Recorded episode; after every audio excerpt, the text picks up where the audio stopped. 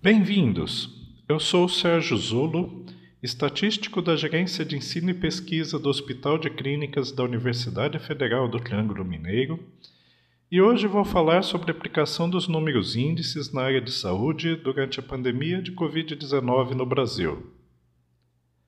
Após a confirmação dos primeiros casos de Covid-19 no Brasil, alguns indicadores passaram a ser comentados com grande frequência nos meios de comunicação, além de representar importantes parâmetros na utilização de modelos de evolução do número de casos e na projeção de leitos hospitalares necessários durante a pandemia. Números índices são medidas estatísticas destinadas a comparar o comportamento de variáveis relacionadas, sobretudo através de medidas de tendência central como as médias ponderadas. As comparações feitas a partir do emprego de números índices podem se dar principalmente para analisar variações ocorridas ao longo do tempo, verificar diferenças entre lugares ou avaliar diferenças entre grupos de pessoas, instituições, consumo de materiais, insumos e produtos. Entre os índices utilizados para o monitoramento de variáveis na área de saúde durante a pandemia de Covid-19 no Brasil,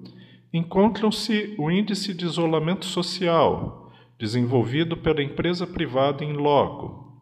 os indicadores disponíveis nos relatórios de mobilidade da comunidade Covid-19 do Google e o Covid Index, criado por pesquisadores brasileiros para verificar a utilização da estrutura hospitalar em relação ao número de casos confirmados e óbitos por coronavírus. Como comentado inicialmente, Tão importante quanto o valor absoluto de um índice no momento mais recente, chamado época atual, é o seu valor relativo quando comparado esse desempenho a um período de referência, denominado época base. Um exemplo da atenção que se deve ter na utilização dos números índices está na aplicação do modelo CHIME, desenvolvido pela Penn Medicine da Universidade da Pensilvânia, Estados Unidos para a projeção do número de casos e leitos hospitalares necessários durante a pandemia. Um dos parâmetros considerados por esse modelo é o percentual de redução no contato social após o início do surto. Como este parâmetro representa uma comparação entre o momento atual e o início do surto, o mais adequado é estimá-lo a partir do valor relativo do índice de isolamento social, e não apenas considerar o valor absoluto mais recente desse indicador. A média nacional do Índice de Isolamento Social na semana epidemiológica 18, de 26 de abril a 2 de maio, foi de 51%,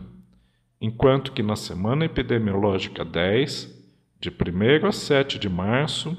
início do surto no Brasil, foi de 26%.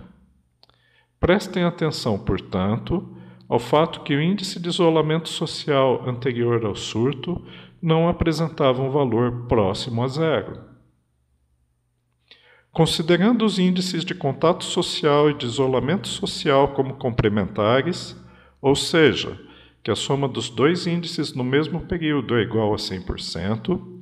estimamos, portanto, que o contato social passou de 74% na semana 10 para 49% na semana 18. A estimativa de redução de contato social é, portanto, de 33,4% desde o início do surto de Covid-19 no Brasil, bem diferente do valor absoluto mais recente desse índice, 49%. Este é um dos dois parâmetros mais sensíveis deste modelo, sendo que pequenas variações nos valores considerados para esse parâmetro podem gerar projeções muito diferentes. Este conteúdo foi gerado pela Gerência de Ensino e Pesquisa do Hospital de Clínicas da Universidade Federal do Triângulo Mineiro, Uberaba, Minas Gerais.